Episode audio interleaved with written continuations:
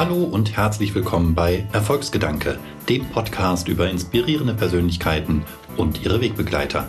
Denn Erfolg hat viele Gesichter. Ich bin Björn Weide, Geschäftsführer beim Fintech-Unternehmen Smartsteuer und spreche heute mit Joshua Tree über Schriftstellerei als Handwerk, die Freiheit des Self-Publishers und wie ihn ein in der Mongolei liegen gebliebenes Motorrad zum Schreiben gebracht hat. Wenn euch die Episode gefallen hat, abonniert uns gern und lasst uns eine Bewertung da. Und jetzt gute Unterhaltung. Palmlilie oder U2? Was war die Inspiration für dein Pseudonym? Palmlilie, ganz klar. U2 ist tatsächlich nicht ganz mein Musikgeschmack, aber der Joshua Tree National Park dafür allemal. Warst du da damals, als du die Idee zu dem Namen hattest, oder? Das kam eigentlich von so einem richtig schlechten B-Movie mit Dolph Lundgren. Der lief irgendwann mal im Mitternachtsprogramm auf Kabel 1 und ich glaube, der hieß sogar Joshua Tree. Und seitdem habe ich immer diesen Joshua Tree National Park im Kopf gehabt, den ich unbedingt besuchen will. Was ich bis heute nicht gemacht habe. Das ist immer so ein, so ein Sehnsuchtsziel gewesen.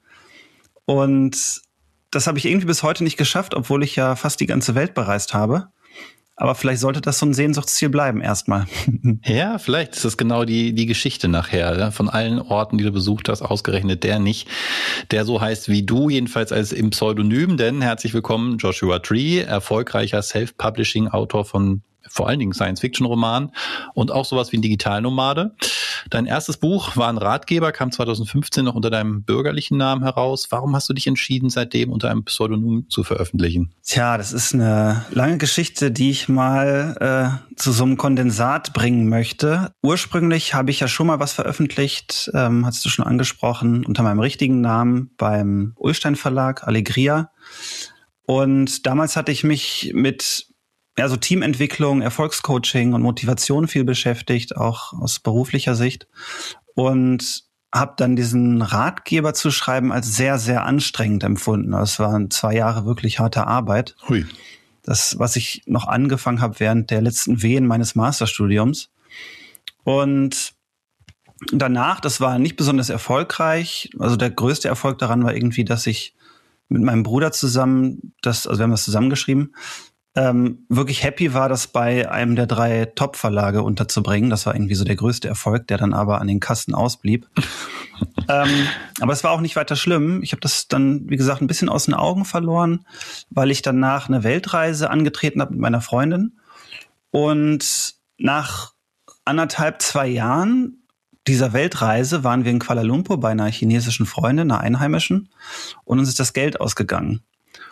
Und dann hatten wir irgendwie noch 3000 Euro, glaube ich, auf dem gemeinsamen Konto. Und das war tatsächlich alles, was wir besaßen, weil wir für diese Reise alles verkauft haben, also den kompletten Besitzstand. Und dann nur noch ein Motorrad hatten, drei Koffer da drauf und eine Gepäckrolle. Und da war tatsächlich alles drin, was wir besaßen. Okay. Und ich habe sogar Lebensversicherung gekündigt und so. Und also oh, es war dann wirklich nur noch volles Commitment. Volles Commitment. Alles auf dem Motorrad und auf dem Konto, was noch da war. Und am Ende hatten wir das Motorrad nicht mehr. Das ist nämlich in der Mongolei kaputt gegangen. Hm, unglücklich. Und hatten auch das Geld nicht mehr, also bis auf diese 3000 Euro. Und wir hatten immer gesagt, 3000 Euro, das ist die magische Grenze. Wenn die erreicht ist, dann, äh, also schwarzmagische Grenze müsste man sagen, dann hören wir auf, weil wir müssen ja noch Rückflugtickets kaufen. Und wenn wir dann zurück sind, dann brauchen wir irgendwie eine Unterkunft und müssen neu starten. Deswegen wird ein bisschen Kapital nötig sein. Also das war bis zu dem Zeitpunkt schon eingeplant. Das war jetzt nicht plötzlich Geld weg, sondern ihr habt gesagt, ihr fahrt einfach so lange durch die Welt, bis das Geld alle ist. Genau. Trotzdem kam das dann irgendwie mit so einem Schrecken, dass es auf einmal so weit ist. Also hätte uns eigentlich nicht überraschen dürfen, aber auf einmal, wahrscheinlich haben wir diese Zahl einfach ignoriert, bis sie dann da ist. Und ähm, ja, dann saßen wir da in Kuala Lumpur, es hat gerade gewittert, das werde ich nicht vergessen, den Abend. Ähm, und dann war das Geld weg und ich dachte, oh, ich will eigentlich nicht nach Hause. Also ich habe jetzt keine Lust, ins kalte Deutschland zurückzukommen und diese vielen bunten Eindrücke der Welt loszulassen und wieder in so einen alten Trott reinzukommen. Und dachte ich, okay, es muss irgendwas her, womit ich Geld verdienen kann und trotzdem weiter reisen. Mhm. Und dann habe ich mir meine bescheidene Anzahl an Fähigkeiten, die so für einen Arbeitsmarkt relevant wären, angeschaut und habe dann nicht besonders viel gefunden. Du hattest zu dem Zeitpunkt aber deinen Master in Kommunikationsmanagement schon, ne? Genau, den hatte ich schon und ich war auch vorher sehr erfolgreich. Also ich habe als Supervisor gearbeitet, habe einige Teamtrainings gemacht, habe lange als Dozent gearbeitet an einem Seminarzentrum, aber ich habe ja alles aufgegeben für die Reise und das ist auch so ein Berufsfeld, wo man nicht einfach wieder bei Null anfängt. Das mhm. ist ziemlich schwierig. Dann bin ich auf das Schreiben gekommen. Ich dachte, okay, Schreiben, das konnte ich schon immer gut. Aber ich möchte eigentlich nicht wieder einen Ratgeber schreiben, zumindest nicht zeitnah, weil das zu anstrengend war und auch brotlos war. Also da hatte ich ja auch noch dieses Bild vom äh, vom Autor, der zwar seiner Kunst frönt, aber nichts auf dem Konto hat und fand das jetzt nicht so attraktiv. Mm, aber ich hatte in der Schublade so eine Fantasy-Trilogie, äh, Pilgrim. Die habe ich im Masterstudium noch angefangen zu schreiben und immer wieder in den Jahren weitergeschrieben, weitergeschrieben, hatte das dann auch ähm, Verlag angeboten und bei Ulstein hieß dann, ja, äh, schreib mal lieber wieder einen Ratgeber, nach dem Motto. Da war ich irgendwie in dieser Ratgeberschiene auch fest. Und dann habe ich gedacht, okay, ähm, Verlag will's nicht, und bei anderen großen hatte ich es auch mal versucht, aber das hat auch nicht funktioniert. Äh, und zum kleinen Verlag möchte ich nicht gehen. Also wenn schon, denn schon. Ah, okay, Ansprüche. Und dann bin ich durch Zufall auf diese Self-Publisher-Bibel gekommen und habe dann gesehen, ah, es gibt ja Leute, die das selbst veröffentlichen und vorher habe ich das nie, also vielleicht habe ich das mal gelesen, den Begriff, aber nie so richtig gewusst, was dahinter steht. Das ist ein Buch, die Self-Publisher-Bibel. Und eine Website, ja. Mhm, okay. Also ich kenne nur die Website, da hat Matthias Matting im Prinzip alles, was es über Self-Publishing zu wissen und zu lernen gibt, zusammengetragen. Und da habe ich gesehen, ah, okay, man kann das ja alles selber machen. Hat auch noch volle Kontrolle über das Cover, ähm, was bei dem Ratgeber, den wir geschrieben haben, ein Problem war, weil also das Buch heißt über das Selbst hinaus, glücklich mit sich und anderen in drei Schritten. Und der Originaltitel, den mein Bruder und ich uns ausgedacht hatten, war der Popcorn-Effekt, wie dein Leben in drei Tagen, in 30 Tagen vom Maiskorn zum Leckerbissen wird. Und dann wollten wir zu diesem trashigen Titel auch so ein trashiges Bild von so einem, von so einem Maisstück, einem harten, das dann aufploppt. So zu, also als Bild der Wandlung quasi, wenn man das gelesen hat. Und das passte auch irgendwie zu dem locker flockigen Inhalt, weil wir das sehr, sehr rotzig geschrieben haben, sage ich mal. Also sehr persönlich und sehr frech und auch provokant. Und das war auch so unser USP, haben wir gedacht, aber der Verlag hat das dann zu diesem nichtssagenden Titel gemacht. Ja, muss zugeben, der klingt und ich habe das Buch mir also vom Cover her angeguckt, auch tatsächlich mehr so nach 0815 Ratgeberlektüre. Ja, für Hippies. also mit diesen Pastellfarben. Ja, ja, das stimmt. Und diesem leicht esoterisch angehauchten Titel, das passte einfach nicht zu dem Inhalt. Und also ich möchte nicht den Verlag schlecht reden, weil wir hatten eine fantastische Lektorin, und eine super nette Programmchefin, mit der ich heute noch befreundet bin.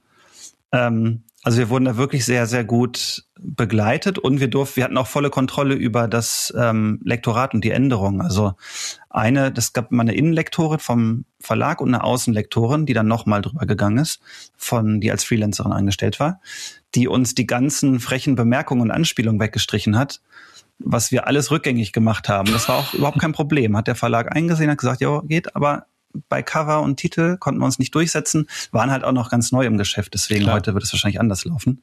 Aber den Fehler wollte ich halt nicht nochmal machen. Dann dachte ich, okay, wenn ich selber entscheiden kann, was für ein Cover das wird und was für ein Titel, dann habe ich bestimmt größere Chancen.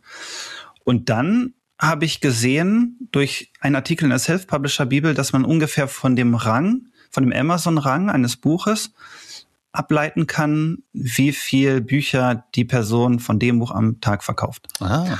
Und dann habe ich mir so angeschaut, was die Kollegen aus der Science Fiction da so am Tag umsetzen und dachte, wow, die verdienen ja richtig stolz. Also da würde ja sogar mein Bruder zweimal hingucken und da war der schon Klinikleiter. und dann dachte ich, das kann ja nicht sein. Aber wie sich herausstellt, ich habe dann auch ein paar angeschrieben, stimmte das sogar und die leben wirklich sehr, sehr gut davon. Also so die Top 3, 4, 5 Science-Fiction-Autoren in dem Bereich. Und dann dachte ich, okay, dann habe ich jetzt ein klares Ziel. Also ich war überzeugt, dass ich gut schreiben kann. Das bin ich zum Glück auch immer noch. Kann ich bestätigen. Dankeschön. Und habe dann gesagt, okay, wenn ich die Fähigkeiten habe, dann geht's um Lernen. Wie mache ich das? Und dann geht's um Fleiß. Und das ist, das sind zwei Dinge, die ich kann. Aber, aber erzähl mir nochmal, ihr warst zu dem Zeitpunkt hattest du noch 3000 Euro auf dem Konto, warst in Kuala Lumpur und wusstest jetzt nicht so genau, wie komme ich zurück, wenn das Geld jetzt weniger wird. Genau. Und all diesen, diesen Prozess, den du jetzt geschildert hast, erstmal die Bibel zu finden, das zu lesen, mit den Leuten zu sprechen, zu sagen, na, jetzt habe ich zwar irgendwann mal zu Studienzeiten eine Trilogie angefangen, aber die muss ja wahrscheinlich auch noch überarbeitet werden und dann muss ich das alles auch noch umsetzen, was da steht. Das ist doch kein Prozess, den man in der Woche macht. Währenddessen wurde das Geld doch vermutlich weniger. Jein, also es war ein Prozess weniger Tage. Ähm, das ist aber oft so, wenn ich mir dann, also wenn ich einen Gedanken habe und meine, okay, das ist jetzt mein Ziel, dann, dann lege ich wirklich los. Okay. Und so war das auch. Also ich habe dann wirklich den Tage und Nächte habe ich nur damit verbracht, mich zu informieren, mit Leuten zu sprechen und mir einen Plan zu machen. Und ähm, habe dann auch gleich diese Trilogie aus der Schublade geholt. Und die war aber auch schon sehr weit. Also die war eigentlich veröffentlichungswürdig. Ich musste die nur noch in drei Teile aufteilen, weil das waren irgendwie 2000 Seiten oder so. Ähm, da wusste ich, das geht nicht, muss ich in der Trilogie machen. Und dann habe ich direkt damit angefangen. Aber ich habe gewusst, ich muss ja sofort weg, weil das Geld nicht mehr ausreicht. Und deswegen musste ich erstmal nach Deutschland, habe dann, ah, okay. hab dann mich um einen Job beworben. Und das war für so eine Online-Redaktion. Und die haben tatsächlich sofort zugesagt. Also ich habe das da hingeschickt und die haben gesagt, ja, also gleich Skype-Termin. Und dann haben wir geskypt und dann haben sie gesagt, ja, dich wollen wir haben. Und dann habe ich einen Job gehabt. Was ich eigentlich nie machen wollte. Das war auch meine erste und einzige Festanstellung in meinem Leben bis heute. Wie lange hast du das dann gemacht? Sechs Monate. Sechs Monate, das war die einzige Festanstellung, okay. Ja, weil ich kam dann nach Hause und habe gesagt, okay, ich mache das jetzt, weil ich ja irgendwie, also meine Freundin und ich müssen ja überleben und werde aber meine komplette Freizeit dafür aufbringen, mehr zu lernen darüber, wie ich jetzt im Self-Publishing erfolgreich werde. Und habe dann die erste Trilogie sofort rausgebracht. Die hat nicht gut funktioniert. Mm, da habe ich viele, viele Fehler gemacht, von denen ich aber gelernt habe. Und dann habe ich gesagt, okay, das war auch Fantasy, ich möchte eigentlich in die Science Fiction. Und da habe ich dann genau geschaut, die erfolgreichsten zwei. Wie machen die das? Was haben die so für Cover? Was für, über was für Themen schreiben die? Ähm, und habe mich dann einfach, habe die so ein bisschen zum Modellieren genommen und da auch gute Tipps bekommen. Und dann war der erste Science-Fiction-Roman, das war Behemoth 2333. Ähm, der war dann nach drei Wochen oder vier Wochen Bestseller in einer Kategorie. Da war ich gerade auf einer Hochzeit, als ich das gesehen habe und habe dann gleich doppelt mitgefeiert und wusste nach nach vier Wochen in diesem Job wusste ich oh jetzt könnte ich davon leben. Wie bist du denn von vom vom Ausgangspunkt dann dort gelandet? Weil für diese ganzen ja Reichweiten starken Medien gilt ja oft der Teufel scheißt immer auf den größten Haufen. Das heißt die sowieso schon vorne sind die haben dann schon mal einen Namen werden höher gerankt von den Algorithmen landen dann immer wieder auch mit den nächsten Werken da oben. Du musstest von null kommend da erstmal hin. Was hast du selber Marketing dafür gemacht? Geld ausgegeben, auf Buchmessen gewesen? Was hast du getan? Ich habe, also Geld hatte ich ja keins. Also das war auch noch bevor das erste Gehalt kam von mhm. dem neuen Job, ähm, das mich jetzt auch eh nicht besonders weit getragen hätte. Aber mh, mm, das Cover hat meine Freundin gemacht, die selbst auch Grafikdesignerin ist. Da hatte ich natürlich Glück. Praktisch. Und habe gesagt, okay, wenn ich kein Budget habe, ist das Beste, was ich machen kann, ein Cover, einen Klappentext und einen Titel zu wählen, der in die momentanen Lesegewohnheiten der Amazon-Leser passt. Und da gab es damals eine Reihe, äh, Heliosphere hieß die, von Andreas Suchanek, mhm. ein sehr netter Kollege, ähm, die einfach als Serie von Kurzromanen funktioniert. Es gibt, glaube ich, schon 50 davon oder so. Also so ein bisschen wie Perry Roden, nur moderner. Und ähm, thematisch auch anders, aber auch eine Heftromanserie. Und dachte ich, okay, wenn ich jetzt kurze Romane nehme, dann kann ich ja auch schneller schauen, was funktioniert und was nicht. Und habe mir vorgenommen, das eh aufzubauen. Also auch eine Serie zu machen mit einem knackigen Titel und ein Cover, was zu dem passt, was ich da gesehen habe. Und dass es sich halt gut in die Charts einfügt. Und dann habe ich ganz einfach alle Freunde, Bekannte, die ich kannte, die ein Kindle haben, gebeten, das zu kaufen an einem Tag weil ich schon ja gelernt hatte, dass die Amazon Rankings stündlich aktualisiert werden. Das heißt, Sichtbarkeit bekomme ich durch Verkäufe und durch Verkäufe bekomme ich Ranking. Und das Ranking macht dann die Sichtbarkeit aus. Und dann habe ich es irgendwie geschafft, 15 oder 20 Verkäufe zu haben am ersten Tag.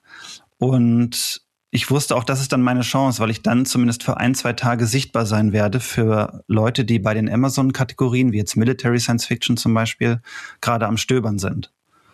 Und da bin ich dann sichtbar geworden. Das kam, glaube ich, in die Top 10 da oder so, in dieser Unterkategorie.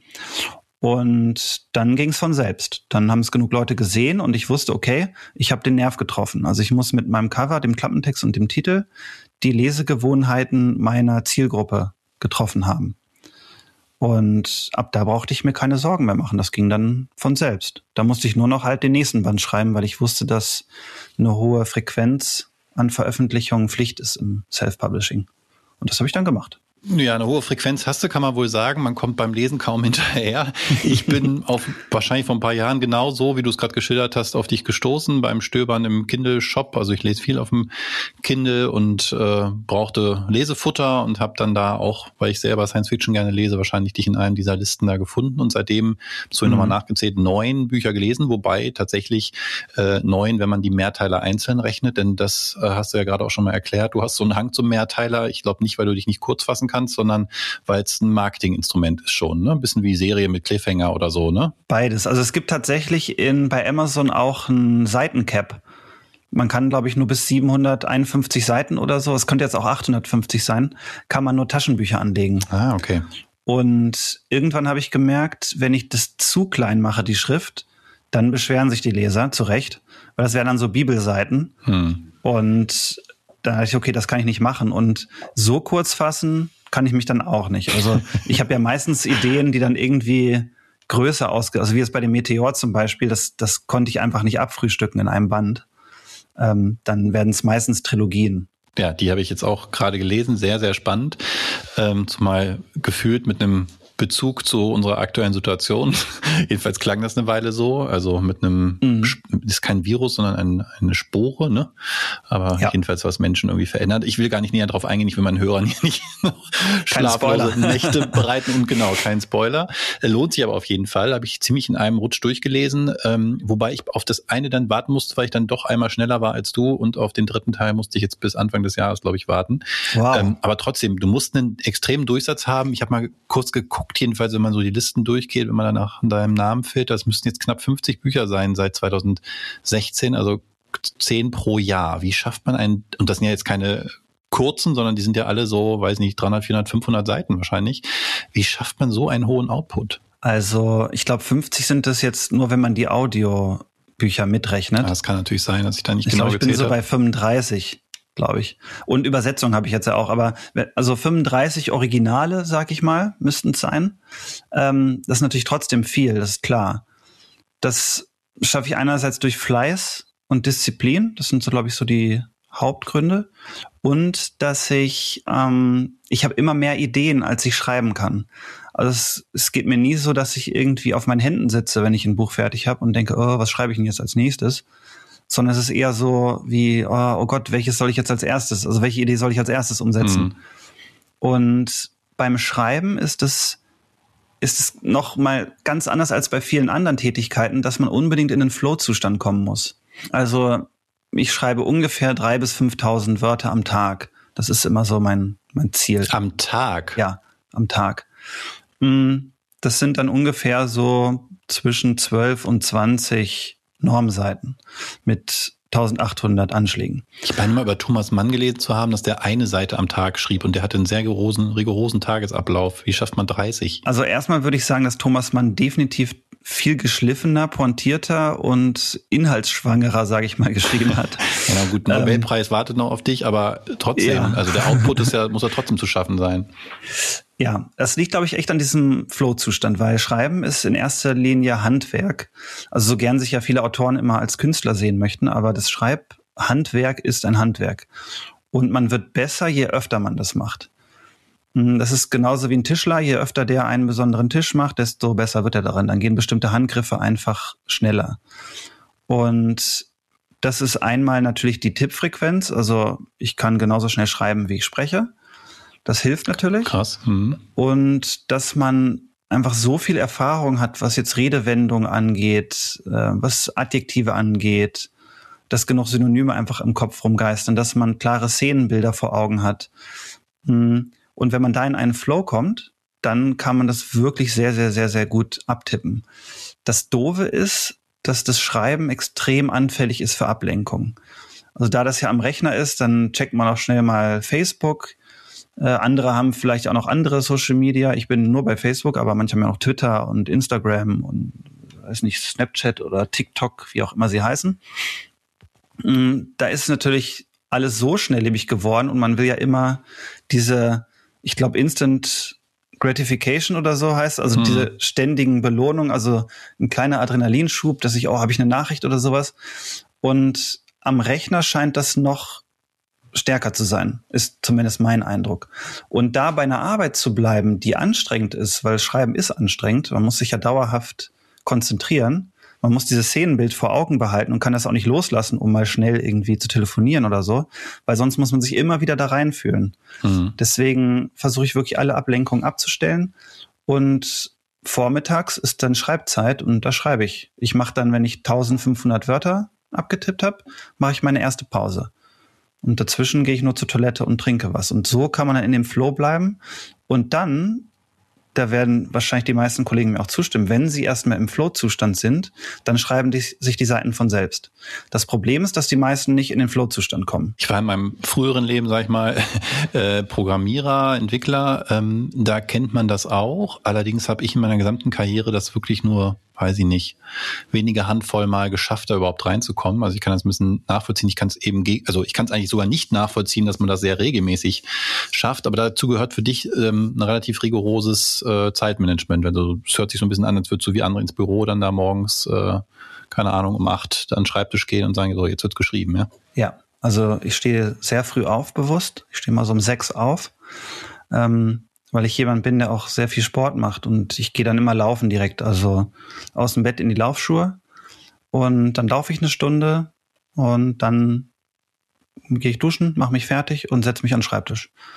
Und dann schreibe ich bis mittags durch. Krass. Das ist dann, dann habe ich schon mal Bewegung gehabt, also bis nicht mehr agitiert oder so. Und ähm, dann kann, dann weiß ich auch, das ist jetzt die Zeit, wo ich sonst nichts mache. Da, da telefoniere ich auch nicht, da spiele ich auch nicht oder mache sonst irgendwas. Ähm, da gibt's dann wirklich nur das Schreiben. Und das ist manchmal auch anstrengend. Also es gibt auch Tage, wo ich dann da sitze vorm leeren Blatt und ich weiß, wie ich anfangen soll. Manchmal dann zwinge ich mich aber auch eine halbe Stunde da zu sitzen und gehe dann halt nicht weg und gucke meine Nachrichten an oder sowas. Da geht's dann wirklich, dann bleibe ich vor dieser weißen Seite sitzen, bis ich mich so auf diese Szene konzentriere oder was ich jetzt vorhabe, dass es dann einfach losgeht. Und selbst wenn nichts kommt, fange ich einfach an zu schreiben. Selbst wenn ich es danach löschen muss, dass ich halt in diesen hm. Flow-Zustand komme. Kann man tatsächlich lernen. Jetzt hast du gesagt, du bist mittags dann quasi fertig in Häkchen mit deiner Arbeit, aber nun gehört für dich erst recht als Self-Publisher ja neben dem Schreiben offensichtlich noch ein ganzer anderer Rattenschwanz an Aktivitäten dazu. Siehst du dich da eigentlich mehr als Unternehmer als als Künstler hätte ich jetzt gesagt, du hast vorhin gesagt, eigentlich Handwerker? Das ist eine gute Frage. Ähm, ich habe das jetzt mal, also ich habe mich mit Kollegen unterhalten über den US-Markt, weil ich jetzt ja auch auf dem US-Markt tätig bin. Und der Unterschied ist, ich habe in auf dem deutschsprachigen Markt in diesen vier Jahren, glaube ich, sieben oder 800 Euro für Marketing ausgegeben. Ui. Das ähm, also vielleicht war das damals noch ein bisschen einfacher, aber es gibt auch gar nicht so viele Marketinginstrumente außer diesen Amazon-Ads, die ich aber als nicht besonders effektiv gesehen habe. Ähm, der Grund dafür könnte sein, hat mir ein Kollege gesagt, dass meine Bücher, A, haben die ja ohnehin schon Sichtbarkeit durch mein Newsletter zum Beispiel und durch Amazon-Follower. Aber B ist es oft so, dass die Amazon-Ads am erfolgreichsten sind, wenn man kein Buch hat, das den Zielmarkt sofort anspricht. Weil wenn ich ein Produkt habe, was den Zielmarkt sowieso schon genau anspricht, dann ist es, dann wird es ja auch sichtbar, dann wird es gekauft und wird von, also wird quasi organisch, erhält es Reichweite. Während ich, wenn ich das sponsor, dann muss ich es ja erst in Sicht bringen. Und das sind ja meistens Bücher, wo man nachhelfen muss, weil es eben nicht sofort gezündet hat bei den Lesern.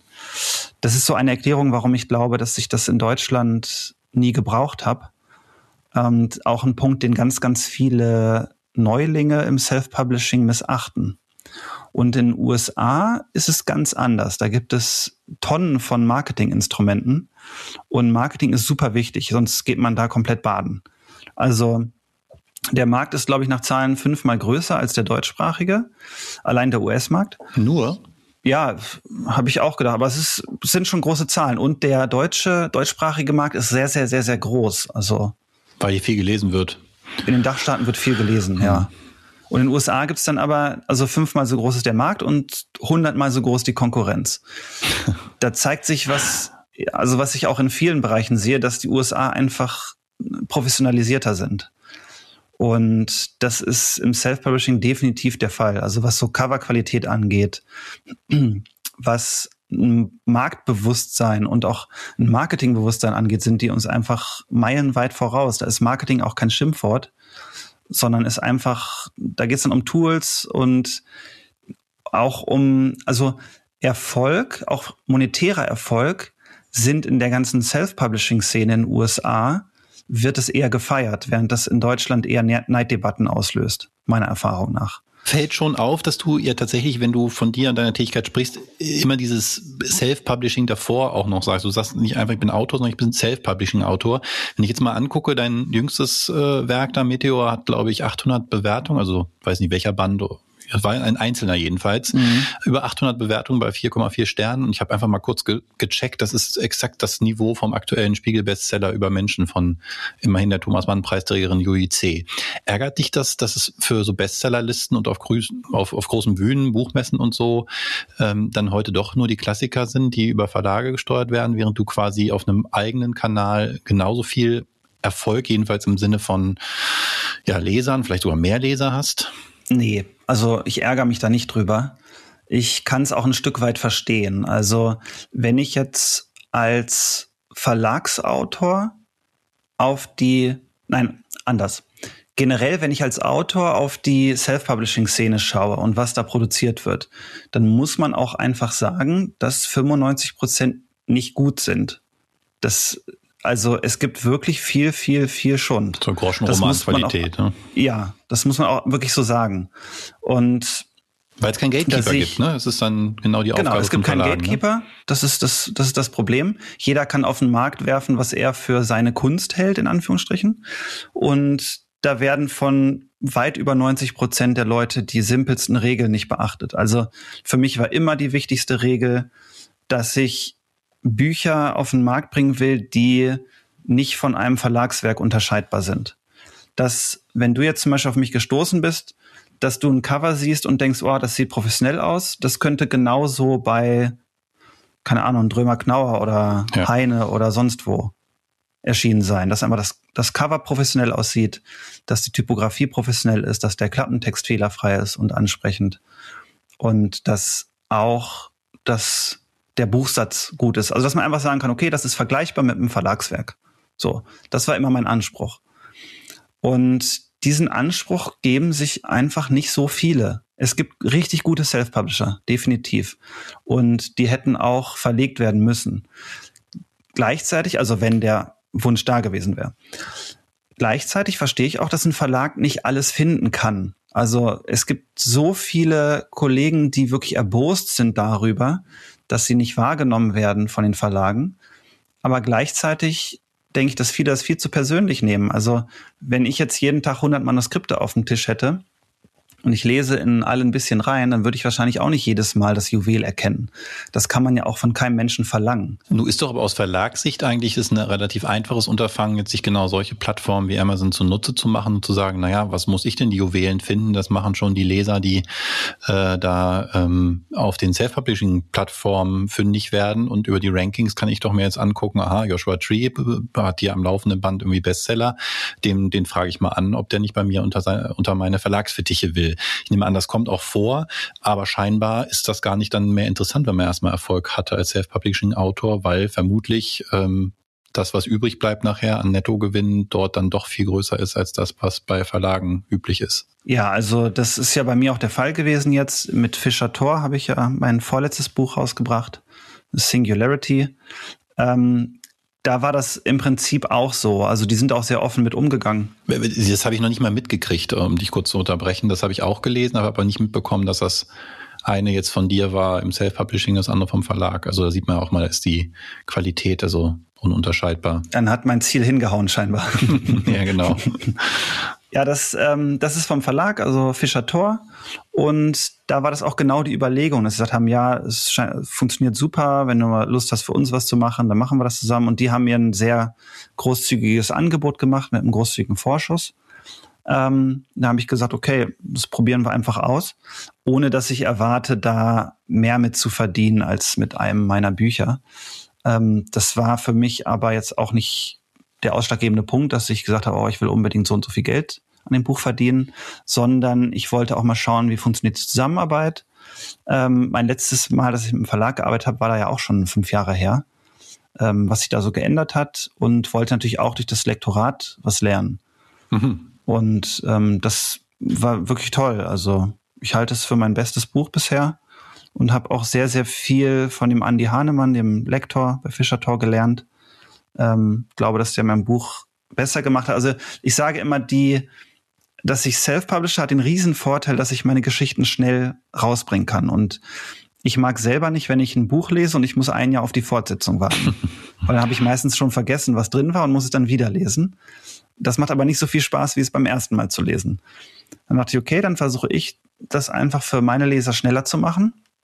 Wohl wissend, dass ich nicht ganz die Qualität erreichen kann von einem Buch, an dem ich ein Jahr lang herumgedoktert habe, bis es perfekt sitzt und wo dann auch noch mal ein oder zwei Lektoren drüber gegangen sind. Das, das kann ich nicht liefern in sechs Wochen. Das ist klar. Und deswegen ist mein Anspruch immer, das so gut zu machen, dass ich einen Annäherungswert an diese 100 Prozent erreiche. Dass ich in diesen sechs Wochen ein Buch schreibe, das so gut es ist, wie es geht. Und wenn es 98 Prozent dessen ist, was ich leisten kann, dann halte ich das für gut. Also ich habe mal bei Anthony Robbins diesen Spruch gelernt, gut ist gut genug. Und das finde ich ein Spruch, den sich viele zu Herzen nehmen sollten, weil oft hat man ja diesen Anspruch, es muss perfekt sein. Und dann tut man 80 Prozent der Arbeit für noch nicht mal 20 Prozent, sondern eher zwei Prozent der Leistung am Ende. Und ich könnte statt sechs Wochen zwölf Monate auf, aufwenden, um mein Buch zu polieren, dass diese letzten zwei Prozent noch rausgekitzelt werden und es dann wirklich alles geschliffen ist. Aber wäre wirklich allen damit gedient und würde, also wahrscheinlich würden diese zwei Prozent auch nur zwei Prozent der Leser auffallen. Deswegen glaube ich, dass es einfach eine gute Herangehensweise ist, auch das so gut zu machen, wie man kann und genau zu schauen, wofür man seine Zeit aufwendet. Also ist es besser, mehr Geschichten zu bringen, die Geschichten auch schneller zu Ende äh, zu erzählen, dass nicht so lange gewahrt werden muss, oder diese zwei Prozent noch rauszukitzeln. Da klingt für mich schon sehr der Unternehmer durch. Da fragte ich ja vorhin nach, ob du dich selber eher auch als Unternehmer siehst. Ähm, ich verstehe das mit den zwei Prozent. Ähm, jetzt gibt es doch aber auch bestimmt andere Dinge, wo du, sagen wir mal, Opfer der, das ist ein falsches Wort, aber wo du dich quasi den Verhältnissen anpasst äh, in dem, was du tust, weil du eben auch vom ökonomischen Erfolg abhängig bist. Zum Beispiel bei der Wahl deiner, ähm, deiner Inhalte, vielleicht auch des Stils, vielleicht auch der Tatsache, dass es dann doch äh, sinnvoller ist, dann mehr Teiler zu schreiben und so. Hast du irgendwann mal auch das Gefühl beim Schreiben, jetzt, jetzt bin ich schon einfach auch fremdbestimmt und kann nicht das schreiben oder so schreiben, wie ich das eigentlich wollen würde, weil ich ja darauf angewiesen bin, dass am Ende die Verkaufszahlen bei Amazon stimmen? Nein, das, das habe ich eigentlich nicht. Also ich, ich verstehe die Frage und den Hintergrund, aber das habe ich nicht. Also ich bin ja in einer sehr komfortablen Situation, dass ich also wahrscheinlich würde ich jetzt gerade sagen, in der Science Fiction auf Amazon zumindest gerade am meisten verkaufe oder zumindest unter den Top 3 bin. Und da habe ich natürlich den Luxus, dass ich einfach sagen kann, okay, ich könnte jetzt auch irgendwie ein paar Monate gar nichts schreiben. Ich würde jetzt nicht irgendwie obdachlos werden. Ähm, und das hilft tatsächlich, dass ich generell auch nur noch schreibe, wo ich Lust zu habe. Also im Vergleich zu anderen Kollegen, wie Brandon Q. Morris zum Beispiel, der schreibt Hard Science Fiction und der schreibt diese Nische immer. Und jedes Buch bleibt in dieser Nische. Das ist eine ganz klare, ganz klares Branding, ganz klare Marke. Und ich habe ja wirklich in jedem Subgenre der Science Fiction was geschrieben, habe nebenbei noch Fantasy gemacht, habe zwei Thriller geschrieben. Das sind eigentlich alles Sachen, von denen man abraten würde. Also ich würde da jedem Neuling von abraten, der in Self-Publishing geht. Aber das sind einfach so Freiheiten, die ich mir genommen habe, weil ich da einfach Lust zu hatte. Also mit dem Artefakt hatte ich Lust, einfach einen Thriller zu schreiben. Und nicht so sehr in die Science Fiction zu gehen, habe ich ja mit den Farben der Seele auch mal Fantasy zwischendurch wieder geschrieben. Das hat sich überhaupt nicht gelohnt. Ähm, also finanziell, mhm. unternehmerisch, aber hat mir einfach Spaß gemacht und ich hatte Lust dazu. Und auch was so Buchlängen angeht, da beschneide ich mich gar nicht. Also ich habe ja auch beim Fossil, das habe ich als Trilogie angekündigt, habe nach zwei Bänden aufgehört, weil mhm, ich merkte, nö, die Story mhm. ist fertig. Und bei Meteor habe ich ein Buch mehr gemacht, weil ich dachte, nee, die Story ist noch nicht fertig. Und die beim Teleport zum Beispiel habe ich jetzt äh, 20.000 Wörter mehr geschrieben beim ersten Band. Das lohnt sich finanziell auch nicht. Also ich hätte auch nach 75.000 aufhören können. Aber dann dachte ich, nö, das passt gerade für die Story. Ja, hat sich für mich als Leser aber gelohnt. Hat mir habe ich sehr sehr gern gelesen. Schön, das freut mich. Äh, hast du denn, wir haben ja schon viel jetzt über unternehmerische Aspekte gesprochen, auch dann unternehmerische Ziele oder auch literarische Ziele, jetzt mal konkret für 2021. Du hast angekündigt äh, oder eben erwähnt im Nebensatz, dass du jetzt im US-Markt aktiv wirst, äh, mit Übersetzer nehme ich an, oder schreibst du das mhm. auch selbst? Das wäre ja so ein Ziel. Ja, also ich habe in den USA schon das Ziel, dass ich, also ich, mein Ziel war immer, dass ich die Nummer eins werde, Science Fiction auf Amazon. Das war von Anfang an mein Ziel. Dann hatte ich immer, ich hatte auch so, das war aber eher ein Ziel für mich. Ich brauche immer was, wo ich weiß, wo ich drauf hinarbeite.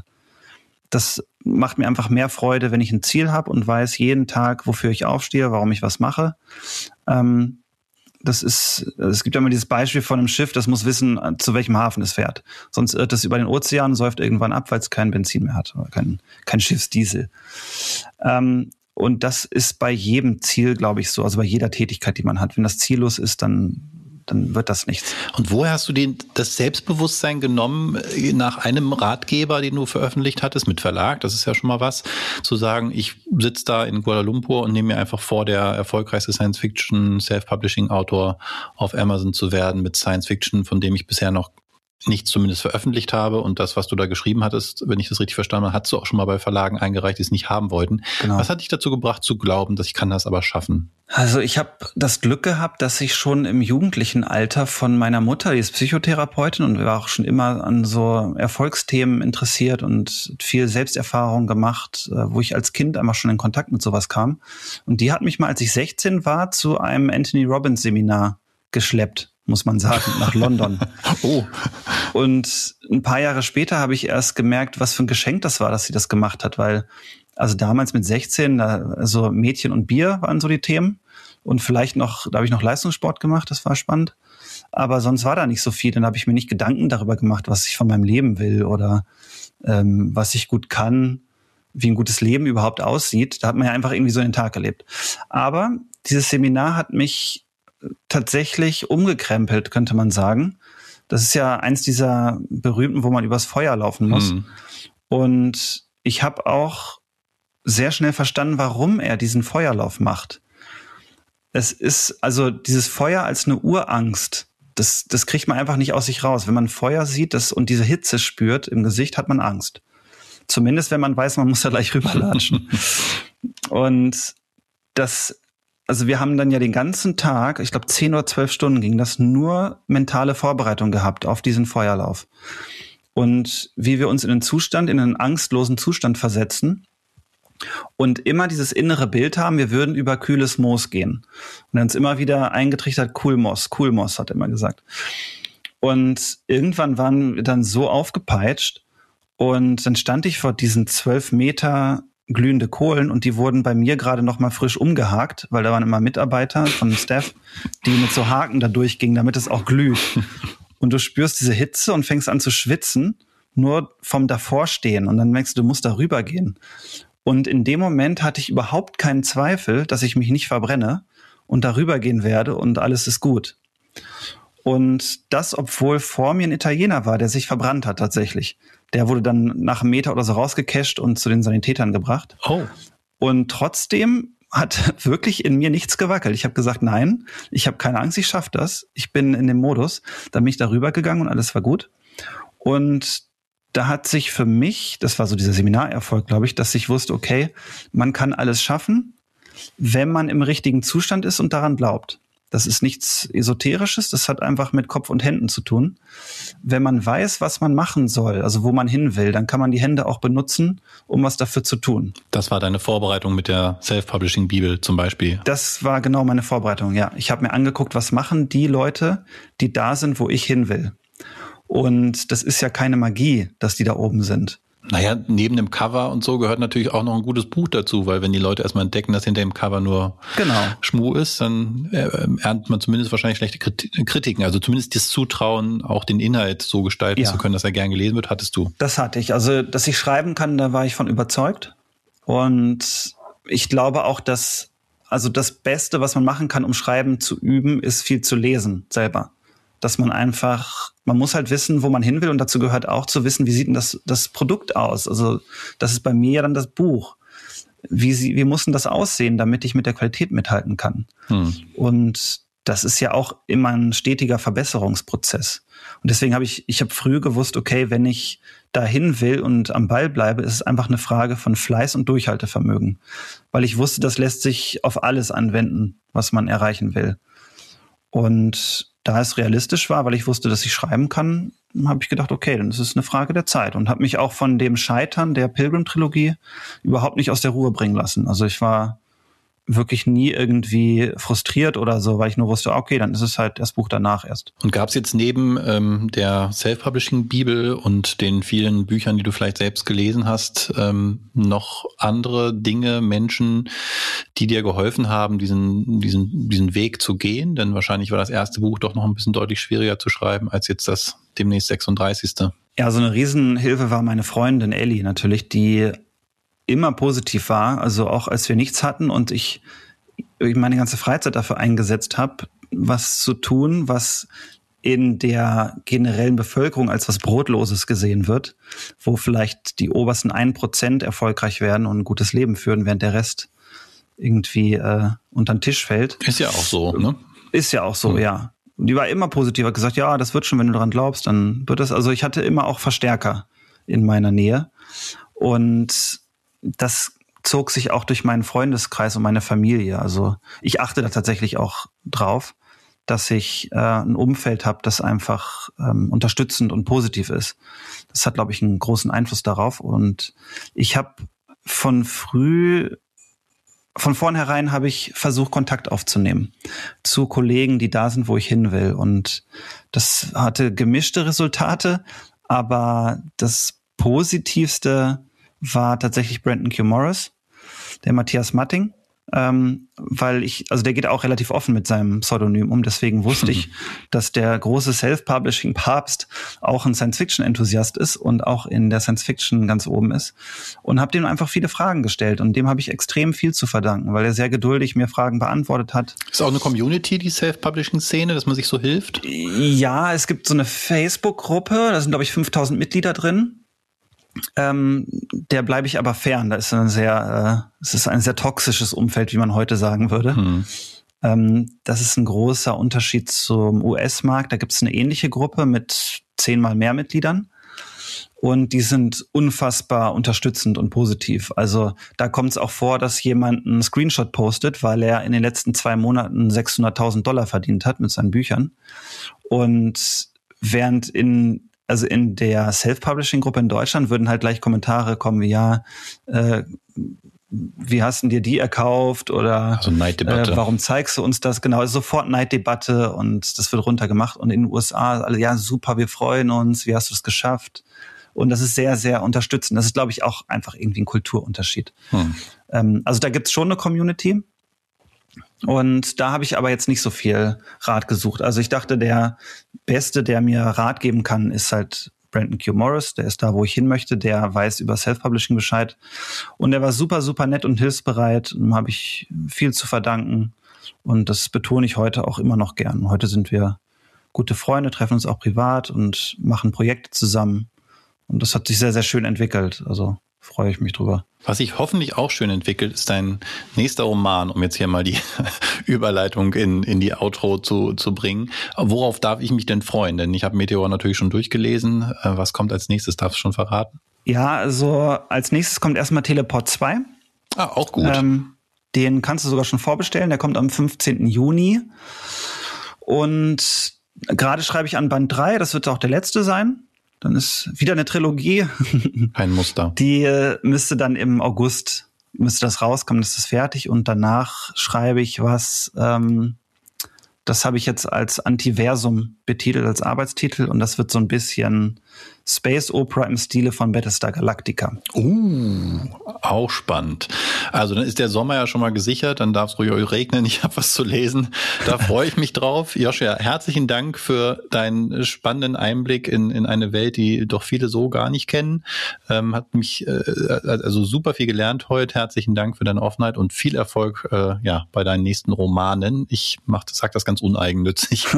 ich freue mich schon drauf. Herzlichen Dank, Joshua Tree. Ja, vielen Dank für die Einladung. Entscheidung. Wenn euch die Episode gefallen hat, lasst uns gerne eine Bewertung auf iTunes da und abonniert den Podcast. Dankeschön.